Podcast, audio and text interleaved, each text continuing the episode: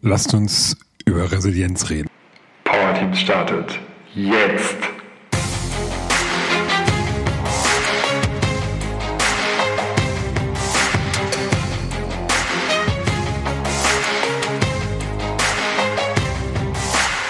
Diese Woche war die Woche der Resilienz für mich. Ich habe einen Mini-Workshop gemacht, eine Stunde auf Englisch mit einem Team von 30 Leuten. Da ging es darum, wie könnt ihr relativ einfach und mit, mit wenig Aufwand die eigene Resilienz stärken und auch noch was fürs Team tun. Und auch noch Spaß dabei haben. Dann, zwei Tage später, war wieder Team Thesen Temperamente. Dieses Austauschformat, ähm, Austausch, wie auch immer, Community Talk, Real Talk, wie auch immer, eine Stunde lang treffen sich Leute, die mit Teams arbeiten und jetzt nicht mit Microsoft Teams, sondern mit Menschen. Das sage ich äh, häufig, ne? Ähm, ja, genau. Die treffen sich eine Stunde zu einem bestimmten Thema und da war das Thema Resilienz. Na sowas. Und gerade heute habe ich einen Artikel geschrieben rund um das Thema Resilienz. Hui. Tatsächlich Los Vojos, Los Resilienzos Vajos. Deswegen passt es auch perfekt dazu, einen Podcast aufzunehmen zum Thema Resilienz. Und ich werde dir zwei Übungen mitgeben, die du mit deinem Team machen kannst, die du, die eine kannst du auch, ja, mehr oder weniger alleine machen oder zumindest zu zweit. Also beide Übungen sind, also eine geht wirklich nur in der Gruppe, ähm, aber auch das ja, da könnte man auch alleine machen. Das ist aber ein bisschen weird. ähm, am besten funktionieren die mit mehreren. Äh, zu zweit ist es schon sehr ähm, intensiv. Und ähm, wenn man das im Team macht, hat das auch nochmal einen ganz äh, wundervollen Teambuilding-Effekt, von dem ich tatsächlich überrascht war. Ich hatte schon die Idee, dass das irgendwie, wenn man da zusammen ein bisschen tiefer geht und Spaß zusammen hat, aber auch ähm, so wirklich äh, ja zum, in der einen Übung sich ausprobiert und sich vielleicht auch hier und da eine Blöße geben könnte. Und der anderen geht man schon so, wird es schon persönlicher. Ähm, hat schon die Idee, dass das was bezüglich Vertrauen äh, bringen kann. Ähm, dass es dann wirklich so gut funktioniert, das hat mich dann tatsächlich nochmal überrascht. Ich erzähle gleich genau, was, was, was das war um da wirklich dann mal direkt reinzugehen, vorher noch ein paar Wörter dazu, was Resilienz bedeutet. ja, was, was bedeutet Resilienz? Für mich ist Resilienz so ähnlich wie komplex. Da hatte ich nämlich diese Woche auch etwa ein Training zu zum Thema agiler Entscheiden. Und dann erkläre ich immer gerne nochmal den Unterschied zwischen komplex und kompliziert, was ja auch so ein großes Missverständnis ist, dass viele sagen, ach, das ist aber jetzt echt komplex, das Problem. Meine einfach nur, es ist schwierig, da eine Lösung zu finden, aber es vielleicht einfach gibt es einfach nur zwei, drei, vier Ecken, um die man denken muss und dann hat man's. Ist vielleicht kompliziert, aber es ist nicht komplex, was ja bedeutet, dass Ursache-Wirkungszusammenhänge nicht klar sind von vornherein, sondern man muss sich erst dem Thema widmen und da wirklich reingehen, zum Beispiel mit einer agilen Methode und ausprobieren und dann entdeckt man erst die Ursache-Wirkungszusammenhänge. Wir schweifen ab. Das ist also komplex und dem nicht kompliziert. Und Resilienz wird auch oft so bezeichnet, das ist, es gibt nicht so die richtige gute deutsche Übersetzung, doch es gibt eine, die ich gestern kennengelernt habe von einer Teilnehmerin. Die sage ich gleich. Die nicht gute ist Widerstandsfähigkeit. Denn Resilienz bedeutet nicht, in den Widerstand zu gehen, das ist eher Stressresistenz. Ja, das heißt, wenn etwas mich potenziell stressen könnte oder tatsächlich stresst, wie kann ich dafür sorgen, dass es an mir abperlt? Ja, wenn wir in Bildern denken, ist vielleicht die Lotusblüte sowas oder ein, ein Fels. Das ist eher so ein Symbol für Stressresistenz. Das heißt, es macht mir nichts aus, es prallt an mir ab. Das ist Stressresistenz. Resilienz, und jetzt kommt die wunderschöne deutsche Übersetzung von der Teilnehmerin. Das ist Wiederaufstehfähigkeit. Finde ich viel besser und tatsächlich auch passend. und viel, ja, demnach viel passender als Widerstandsfähigkeit, die Wiederaufstehfähigkeit. Das bedeutet also, Resilienz heißt nicht, ich falle nicht um, wenn mich ein Sturm trifft, sondern kann sein, dass ich umfalle, dass es mich umwirft, kann sein, dass ich es echt zu knabbern habe, dass ich echt leide. Und dann, dann greift die Resilienz noch umso mehr. Ne? Resilienz hilft auch schon, dass es mich vielleicht nicht ganz so hart trifft, dass es mich nicht ganz so äh, umwirft und, und wirklich total aus den Latschen haut oder ähm, irreparabel trifft. Das, das schon auch. Und viel mehr greift Resilienz danach. Nämlich, wenn ich dann da am Boden liege, wie schnell stehe ich wieder auf oder stehe ich überhaupt wieder auf? Und diese Fähigkeit aus einem, ähm, also ich bin getroffen worden, ich wurde, wenn wir, es kommt ja aus der Physik der Begriff, ich wurde verformt. Ein Material wurde verformt, wurde gebogen, wurde auseinandergezogen. Dann wieder zum Originalzustand zurückzukommen, zum Zustand von vorher, diese Fähigkeit bezeichnet Resilienz. Also ein Schwamm zum Beispiel, den man zusammendrückt, hat eine große Resilienz oder eine starke Resilienz, weil wenn ich den dann loslasse, wenn ich den Druck wieder nachlasse, dann verformt er sich wieder zurück in seinen ursprünglichen Zustand. Denk mal an dein Auto. Wie resilient sind so die einzelnen Bestandteile bei deinem Auto? Ich würde mal sagen, die Hupe oder das Gummi, ist das Gummi oder Plastik, was man da drückt, das formt sich ja wieder zurück. Das Blech, wenn du einen Blechschaden hast, das formt sich nicht von alleine wieder zurück, hat also nicht so eine hohe Resilienz. Ein sehr schönes Symbol für, für Resilienz, das ich sehr gern mag, ist neben dem Stehaufmännchen, sind wir wieder bei Wiederaufstehfähigkeit, ist der Bambus. Der Bambus ist ja ein, ein Baum, der sehr dünn, sehr hoch in den Himmel wächst und wenn ein Sturm kommt, dann geht der sehr leicht und sehr schnell mit dem Sturm mit, biegt sich, biegt sich, biegt sich, biegt sich. Und wenn der Sturm wieder aufhört oder der Wind aufhört, dann geht der, schwingt er wieder zurück in seinen ähm, alten Zustand. Die gute deutsche alte, die gute deutsche alte Eiche, ja, ähm, die ist eher so ein stressresistentes Ding, stress, stressresistenter Baum. Wenn dann Sturm kommt, bewegt sich vielleicht oben in den Baumwipfeln was, aber der Stamm selbst bewegt sich in der Regel nicht. Wenn dann irgendwann ein sehr starker Sturm kommt, dann macht's und dann ist die Eiche umgefallen und dann können wir nicht mehr von Resilienz sprechen. Ich empfehle mehr Bambus als Eiche, was das angeht. Also das mal im Kopf haben, Wiederaufstehfähigkeit, Stehaufmännchen, Bambus, viel mehr als Lotusblüte, Felsen oder Eiche. Und jetzt gibt es dieses Konzept von Resilienz ja jetzt nicht erst seitdem es äh, wirklich in den 20er Jahren im 21. Jahrhundert hier ähm, Wahnsinnskrisen gibt. Erst kam das mit C und dann kam das die Ukraine oder vielmehr Russland über die Ukraine.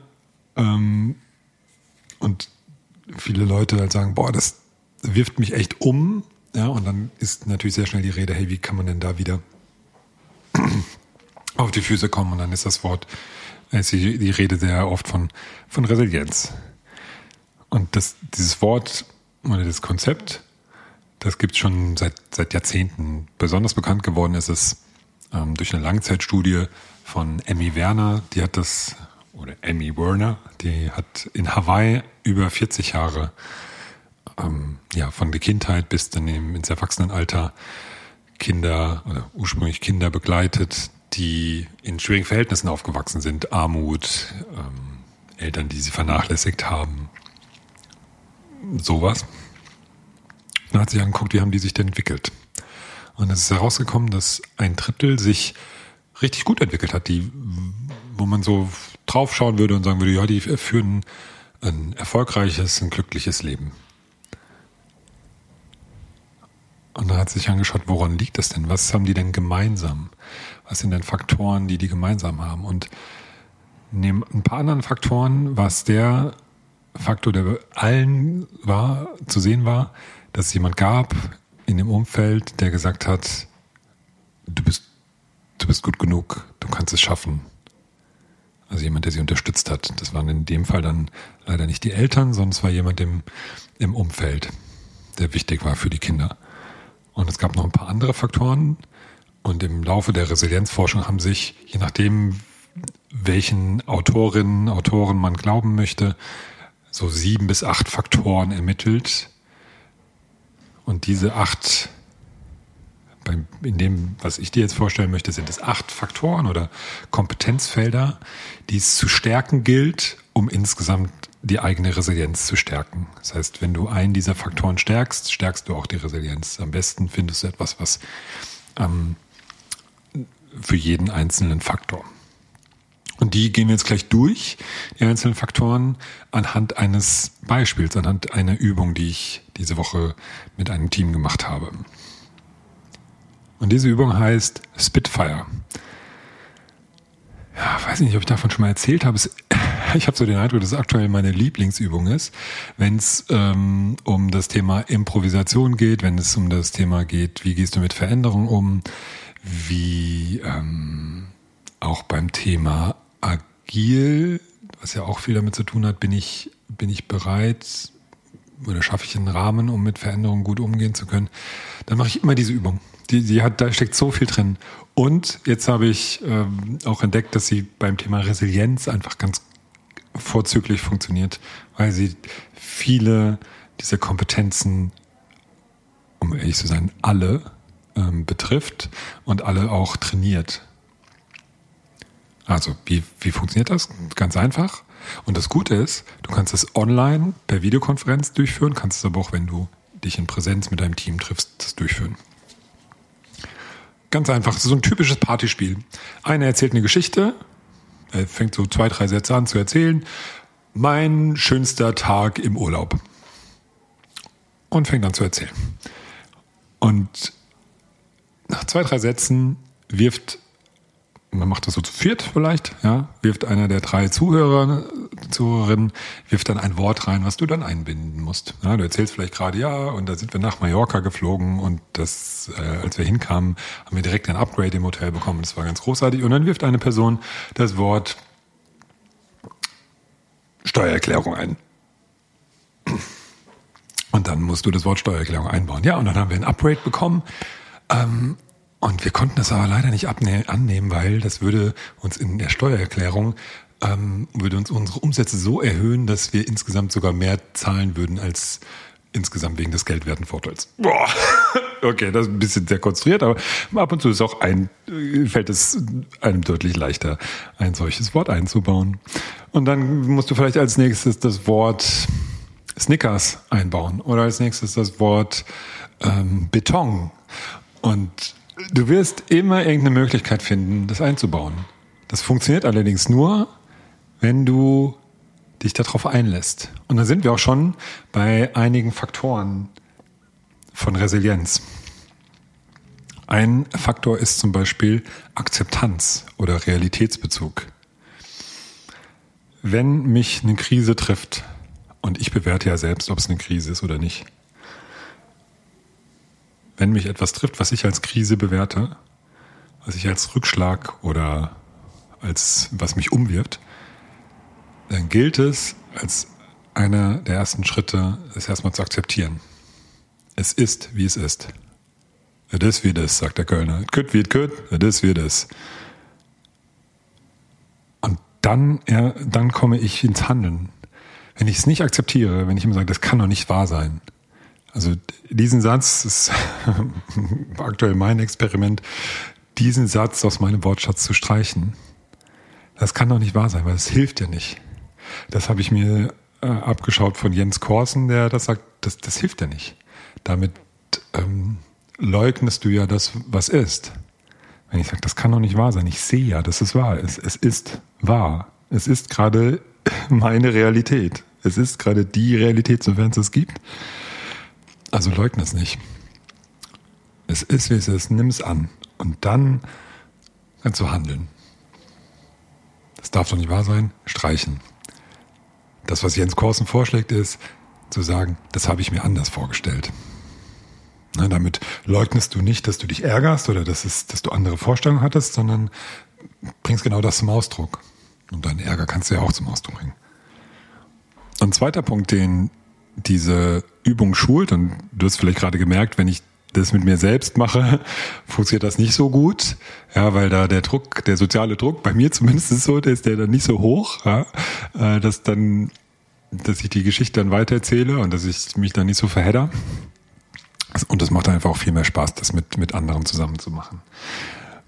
Und das wird auch nur gut funktionieren und, und bis, bislang habe ich immer erlebt, dass es funktioniert hat und dass die Leute einfach im Erzählen geblieben sind. Das, das das Entscheidende, ob das total sinnvolle Geschichten sind, ähm, das ist nicht wichtig. Es funktioniert nur, wenn du lösungsorientiert bist. Wenn du guckst, ah, okay, wie kann ich das denn jetzt einbauen? Und wenn ich zwei, drei Sätze brauche, um das nächste Wort einzubauen, so sei es. Ich werde schon, ich werde schon einen Weg finden. Und das ist schon die nächste. Wir sind schon beim dritten Faktor. Du merkst, wow, schon eine Übung, schon direkt drei Faktoren bedient, drei Kompetenzen, die man für Resilienz braucht. Nächste ist Optimismus. Weil am Ende wirst du merken, ach guck mal, ich habe es ja hinbekommen. Oder du merkst während der Übung, ach guck mal, die äh, ersten drei Wörter habe ich, ja, hab ich ja eingebaut, das habe ich ja geschafft. Hätte ich jetzt nicht gedacht. Ich hatte erst auch echt keinen Bock drauf. Und dann habe ich es geschafft, die einzubauen. Und dann werde ich auch das nächste schaffen. Und so, diese, diese Mini-Haltung, diese Mini, diese kurzen Gedanken von, ah, ich schaff das. Oder ich krieg das hin. Und ich will das hinkriegen. Und es ist, wie es ist. Die, die helfen schon, besser durch so eine Krise zu kommen und auch schneller wieder aufzustehen. Sie bewahren einen nicht zwangsläufig davor hinzufallen. Und das ist auch hier ein Plädoyer, damit okay zu sein, hinzufallen. Ab und zu haut es einen halt um. Ja, es haut einen um. Dann liegt man da erstmal. Vielleicht liegt man noch mal einen Atemzug und noch einen. Und dann putzt man sich den Staub aus den Kleidern und steht dann wieder auf und macht weiter und probiert es nochmal. Oder geht, geht einfach voran in dem Originalzustand. Oder was Resilienz noch immer, was immer stärker da noch Einfluss findet, ist, dass man nicht nur in den Originalzustand zurückschwingt, wie der Bambus, sondern sogar etwas stärker, weil ich ja gelernt habe. Weil ich im Aufstehen gelernt habe. Ich habe vielleicht auch gelernt, was nicht funktioniert, um wieder aufzustehen. Und ich habe auch mehr über, über mich gelernt. Ich habe auch mehr über die, ähm, über die Krise gelernt oder mir über den Sturm, der, der da gerade ankommt, dass ich das nächste Mal besser damit umgehen kann. Bleiben wir bei dieser Übung. Ich erzähle eine Geschichte und kriege immer Wörter reingeworfen. Nächster Punkt ist Selbstregulation. Ich erlebe immer wieder, dass die erste Reaktion auf ein Wort, das einem zugerufen wird, ist, oh Mann, du schon wieder. Oder einfach nur, oh Mann, soll das denn jetzt? Das heißt, da sind Emotionen am Start. Teilweise hat das auch was mit der Beziehung zu tun. Aber da ist sowas wie Ärger, da ist sowas wie Wut, da ist vielleicht auch sowas wie Angst, das Angst, sich zu blamieren, vielleicht auch Scham, wenn man das in der Runde macht, dass man vielleicht nicht intelligent wirkt oder kompetent. Und da das aber eine Übung ist, die ja relativ egal ist, also die, der, da geht es ja nicht um Leben und Tod, da geht es auch nicht um den Job oder, oder Geld, es geht ja nicht um viel.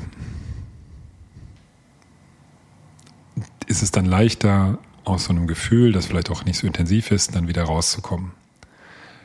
Und auch das ist ja auch ein, ein Element der emotionalen Intelligenz, mit den eigenen Gefühlen gut umzugehen oder die eigenen Emotionen regulieren zu können. Und das ist der Punkt, der auch bei Resilienz hilft. Wenn ich merke, ah, okay, ich bin jetzt jetzt so stark in Trauer drin, das erstmal wahrzunehmen.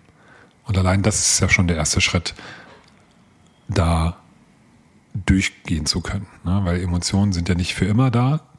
Wir durch, durchleben die und dann sind sie, ähm, wenn wir uns ihnen stellen, gehen wir, gehen wir da schneller da durch. Der schnellste Weg aus der Angst ist mittendurch. Und ich bin immer noch dabei, diesen wirklich auch selbst zu beherzigen und danach nicht irgendwas zu umgehen oder zu vermeiden, sondern einfach mitten durchzugehen. Und bis jetzt war es immer so, dass es dann funktioniert hat und dass ich dann gemerkt habe, ach guck mal, ist ja wie so ein Scheinriese. die, die Angst ist ein Scheinriese, wie in der unendlichen Geschichte. Normalerweise, wenn jemand näher kommt, dann erscheint er mir immer größer. Und dieser Scheinriese, der ist von ganz weit. Wie heißt der denn nochmal bei der unendlichen Geschichte?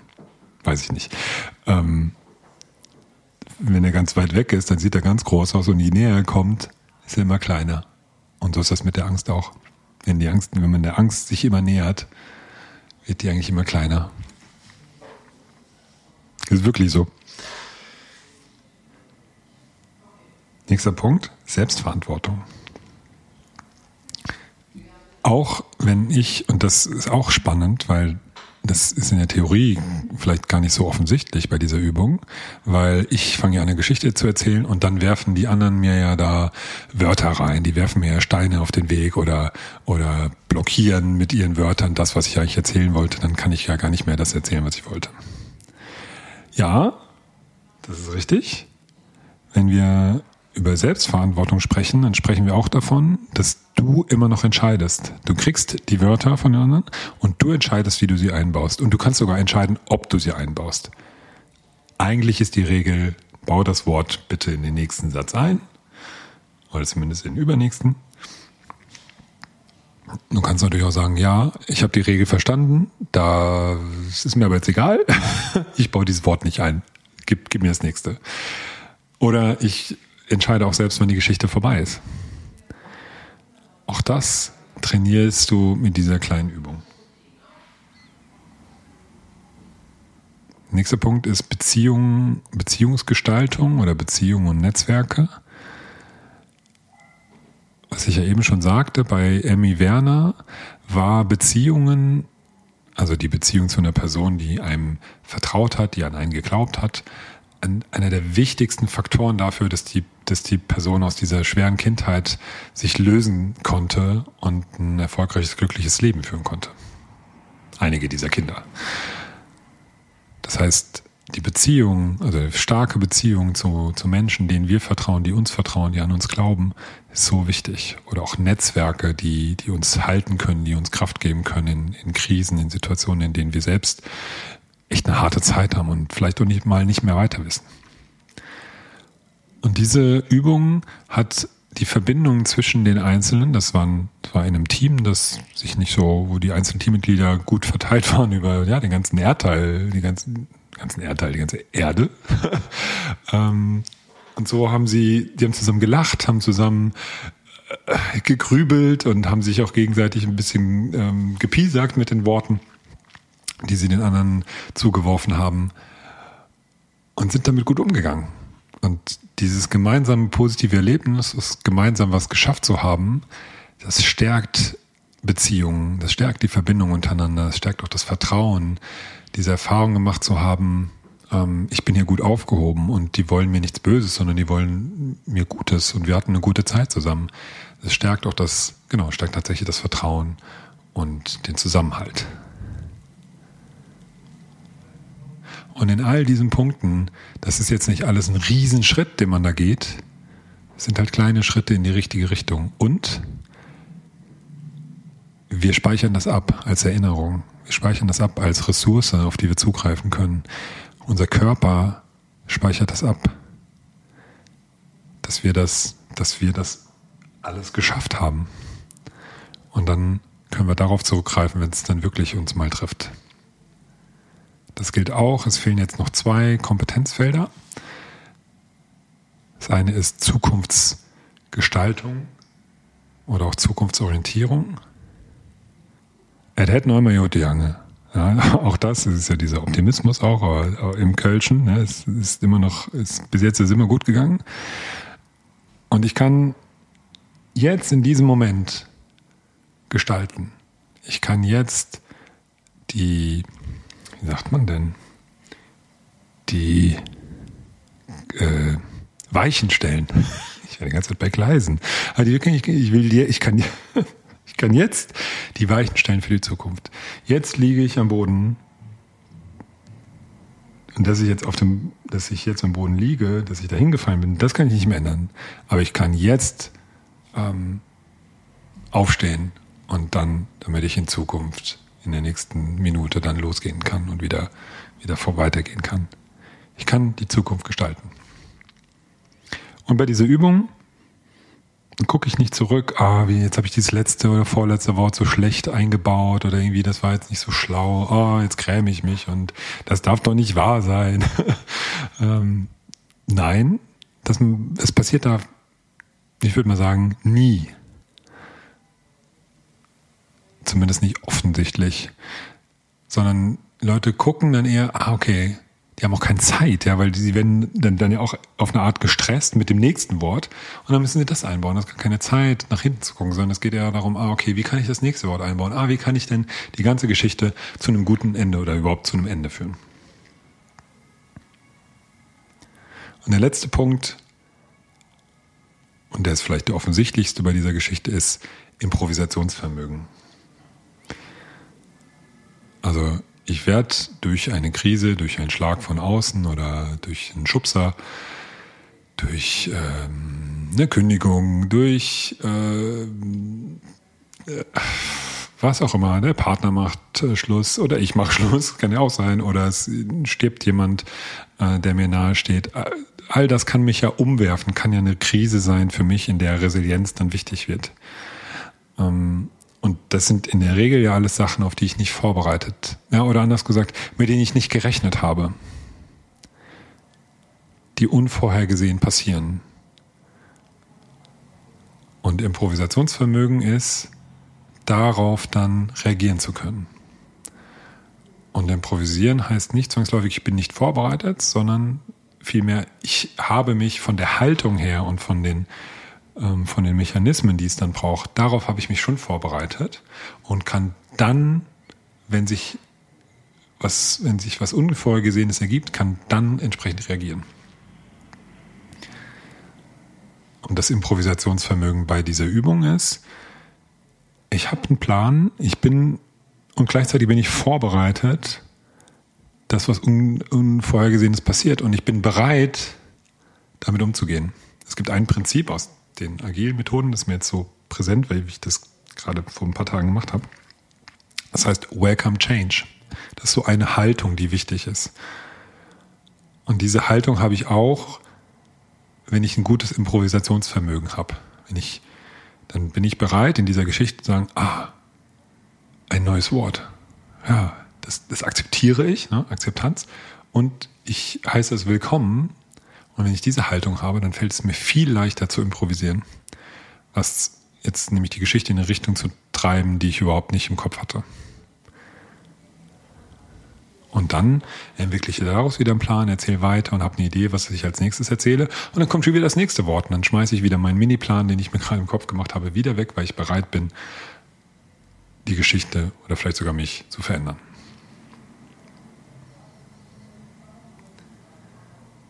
Und so ist diese Mini-Übung eine grandiose Möglichkeit, um Resilienz zu fördern und zu stärken. Und wir sind jetzt tatsächlich schon eine halbe Stunde hier unterwegs. Es gibt noch eine zweite, dafür würde ich nochmal eine extra Folge machen. Ähm, eine zweite Übung, die ich gemacht habe, die auch sensationelle Effekte hatte auf das Team, auf den Teamspirit, auf den Zusammenhalt, auf das Vertrauen. Und gleich, eigentlich ist es eine typische Resilienzübung. Das machen wir dann äh, in einer der nächsten Folgen, entweder in der nächsten oder übernächsten. Schauen wir mal. Ähm, sei gespannt, das wird, das wird auch richtig gut. Und hier war es auch, also das hatte ich ja schon gesagt beim Thema ähm, Beziehungsgestaltung, dass das nicht nur einfach eine Resilienzübung war, diese Spitfire, ne, man, so, heißt, so, so heißt diese Übung, mhm, man kriegt eben Worte in die Suppe gespuckt, die Worte werden rausgefeuert und in die Suppe gespuckt. Ähm, ähm,